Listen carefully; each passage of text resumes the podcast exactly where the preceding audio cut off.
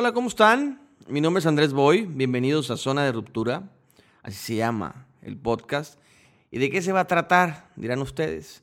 Pues va a ser un espacio donde vendré a platicarles, darles mi punto de vista, con el estilo que ya conocen, sin censura, eso sí, de los temas más importantes de la semana. Y en este episodio, que es el primero, vamos a platicar sobre lo que dijo Juan Carlos Osorio hace unos días, que conmocionó a todo mundo. ¿Qué dijo? Porque pues debe haber algunos que están perdidos. Pues dijo básicamente que previo al partido de Brasil, eh, los jugadores mexicanos se quedaron callados, ¿no? Cuando él preguntó si estaban listos para enfrentarlos. Y bueno, todo esto eh, causó una locura, ¿no? Porque, pues básicamente eh, dijo que los jugadores mexicanos, pues son chiquitos, que se les arrugó el, el asterisco, que, que, pues son chiquitos, ¿no? Jugadores sin personalidad. Y la verdad de las cosas es que no dijo ninguna mentira, que ese es, ese es otro punto, ¿no? Y yo creo que este tema de Juan Carlos Osorio, yo lo manejo, o lo voy a manejar, o lo he manejado, eh, en, en, dos caminos, ¿no? El camino del señor Osorio y el camino del contenido de lo que dijo Juan Carlos Osorio. Y voy a empezar por, por, por lo primero, ¿no? Eh, porque todo el mundo se fue contra el técnico. Si ustedes no me creen, agarren cualquier tweet o cualquier este, herramienta de redes sociales que ustedes utilicen, algún portal de internet o Facebook o lo que sea, de cualquier colega eh, de los medios de comunicación deportivos y van a ver cómo se le fueron todos a la yugular. Yo ayer leía uno que decía que Juan Carlos Osorio, no me importa lo que diga porque es el peor entrenador del mundo mundial. Es el peor entrenador que ha venido a México y, bueno, una sarta de cosas que te dan risa. ¿Por qué? Porque están molestos. Porque están molestos eh, porque un extranjero te, te, diga una verdad, ¿no? Eh, porque ese es el problema. Yo, yo, yo creo que ese es el principal problema. Eh, dijo una cosa que es cierto, pero a lo mejor hay mucha gente que cree que no, que ese es, no sé si ese es, un tema para otro podcast, pero a, lo mejor lo tocamos aquí. Eh, pero bueno, vámonos con Osorio, ¿no? Osorio me parece que, se equivocó definitivamente porque es poco ético, sinceramente lo, lo que hizo, me parece un, acto cobarde, eh, porque a mí me da a entender como que el señor no pierde, ¿no? Es como decir, yo no pierdo, eh, y si pierdo contra Brasil fue porque mis jugadores pues, no tienen personal, personalidad, se hicieron chiquitos. Así es como yo veo esta, esta, esta acción de Osorio. Eh, lamentable, sí, sí es lamentable, porque aparte lo dice Toro pasado, ya no está en la selección. Y, yo lo que le diría a Osorio es, no me digas que no sabías que los jugadores mexicanos son chiquitos o no tienen tanta calidad, porque claro que lo sabía. ¿Y por qué no dijo nada cuando le llevaron el contrato este cuando lo hicieron entrenador, ¿no? Ahí sí no dijo nada, se quedó calladito, ¿no? Porque aparte le pagaron un montón de plata. Eh, no me voy a meter yo en el tema de que si es mal entrenador bueno. Yo creo que todos los entrenadores son, son iguales. O sea, hay unos mejorcitos que otros, pero todos tienen, tienen ciertos conocimientos. Eh, lo que me queda claro del señor es que no tiene, no tiene lealtad, ¿no? Eh, rompió un código que no se debe romper y, y, aparte es la más fácil, ¿no? Es que no tengo calidad. Pues imagínate, ¿no? Eh, y yo creo que Osorio, eh, eh, el, el, mundo, la vida lo va a poner en su lugar. No creo que hoy, después de esto que pasó, otros jugadores le vayan a tener cierto respeto.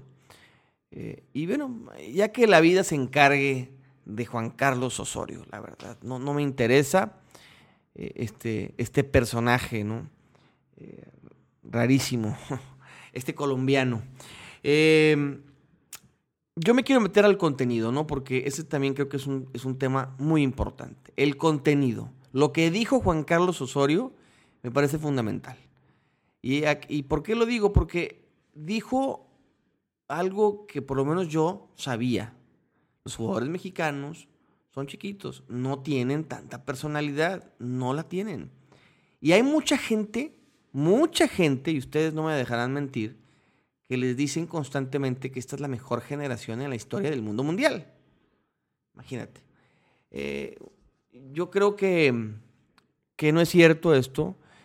Eh, cuando el mundo, el mundo nos conoce a México por Miguel Ayun o por Javier Hernández, estamos jodidos. Y no tengo nada en contra de ellos, no es personal, no me interesa ser su amigo, no me interesa hacer entrevistas y me vale gorro. Por eso lo digo. Es una realidad, son, ellos son muy famosos. ¿Por qué? Porque así es el mundo ahora.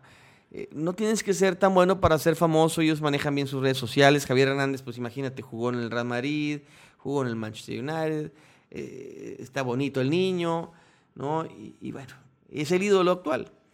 Esa parte es goleador histórico de la selección. Pero no tiene que ver eso con la calidad. Son jugadores de una calidad muy, muy promedio. Y con ellos no vamos a llegar a ningún lado. ¿no? Total, ellos son los referentes de, esta, selección mexicana. Y, y, ese es el punto ¿no? que yo quería tocar. Creo que es lo más importante. Ya Osorio no está ni estará. Hay que enfocarnos en el problema real. Y el problema real son los jugadores, es nuestra generación. Em, no tenemos tanta calidad. Y aquí el asunto que yo de repente, yo trabajo en los medios de comunicación, ya tengo casi 10 años, y, de repente no entiendo por qué eh, se trata de inflar a, ciertos jugadores. Y yo tengo una teoría, ¿no? Eh, que ahorita les voy a platicar. Porque si tú crees que estos jugadores, solo por el hecho de estar en Europa, pueden ser campeones del mundo, pues estás completamente perdido. Yo creo que si viene Pep Guardiola, o si hubiese dirigido Pep Guardiola a la selección mexicana en el Mundial pasado, no hubiese pasado nada. Nada hubiese pasado. A lo mejor ganas un partido más, este, por alguna serie de factores, ¿no? Pero no, no, no es el entrenador.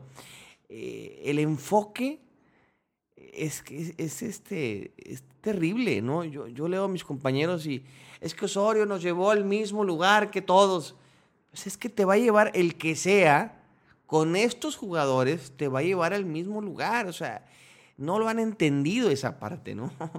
Es, es, es algo bien curioso.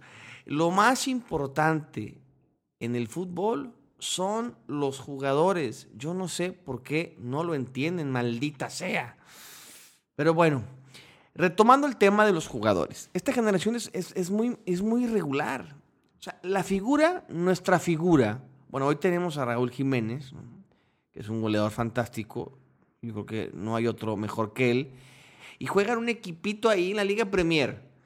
Antes de Raúl Jiménez, la figura que todo el mundo esperaba, ¿no? Porque, es, porque les encanta, porque mueve la patita y porque es un buen jugador, la verdad. Eh, el Chucky Lozano estaba metido en un equipo en Italia y no juega. O sea, yo cuando, cuando escucho todo esto de que es la mejor generación, me vuelvo loco. Si yo hago este análisis, ¿no? Si cuando teníamos a el mejor jugador de la historia, ¿no? Mexicano, el señor Hugo Sánchez, que era titular indiscutible del Real Madrid, con México no pasó nada. Cuando teníamos a Rafael Márquez, titular indiscutible del equipo del Barcelona, no pasó nada.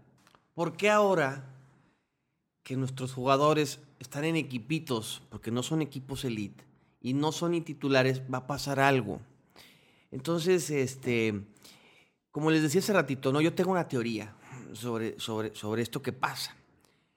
Hace muchos años empezaron los clichés en los medios de comunicación había un clichésazo fantástico que decía que cuando México tuviese más de uno eh, o dos jugadores eh, en Europa, ya podríamos competir. ¿no? Eso se repetía todos los días en todas las televisoras. Lo decían, lo decían como rutina, ¿no? Y yo creo que hubo una generación de los periodistas que hoy, que hoy estamos trabajando eh, que escuchaba eso, ¿no? Y entonces hoy pues, lo repiten como merolicos. Porque es cierto, hoy tenemos más jugadores que antes jugando en Europa.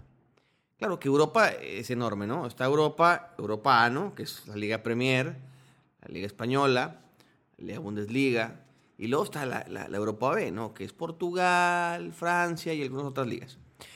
Pero bueno, hoy, no vengo a dar clases de economía ni mucho menos, pero hoy eh, el fútbol, o, el mundo, mejor dicho, está globalizado.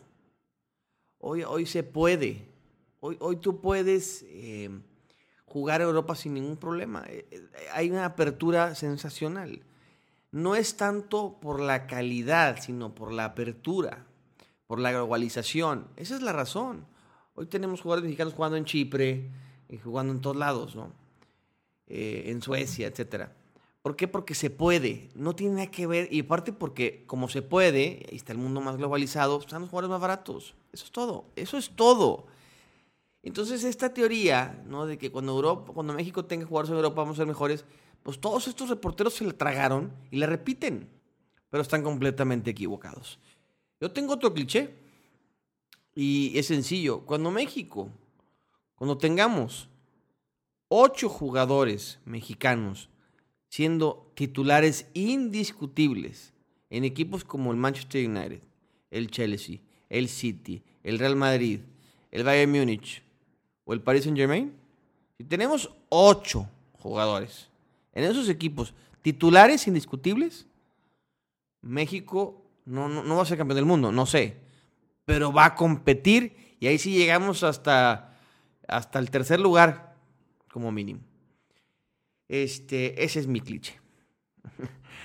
Pero bueno, ya para nada más para cerrar este tema, eh, lo importante creo que es hacerle ver a la gente que no somos una potencia mundial, que no se trata del entrenador, o sea, no, es, no va por ahí, se trata de los jugadores. Y yo creo que ahí es donde todo el mundo tenemos que enfocarnos, ¿no? Tampoco se trata de minimizarlos, pero sí, no son figuras, no, no son los grandes jugadores, no tenemos jugadores figuras. Ese es el tema, no tenemos figuras. Y hay que aceptarlo y punto. Vamos a ver qué nos depara el futuro con JJ Macías, Charlie Rodríguez, con el chico del América este Sebastián Córdoba y algún otro que salga. Y con esto termino este primer episodio, donde creo que dejé muy en claro mi postura sobre Juan Carlos Osorio y la selección mexicana en la actualidad. Muchísimas gracias por escucharme y nos vemos en el próximo episodio. Bye.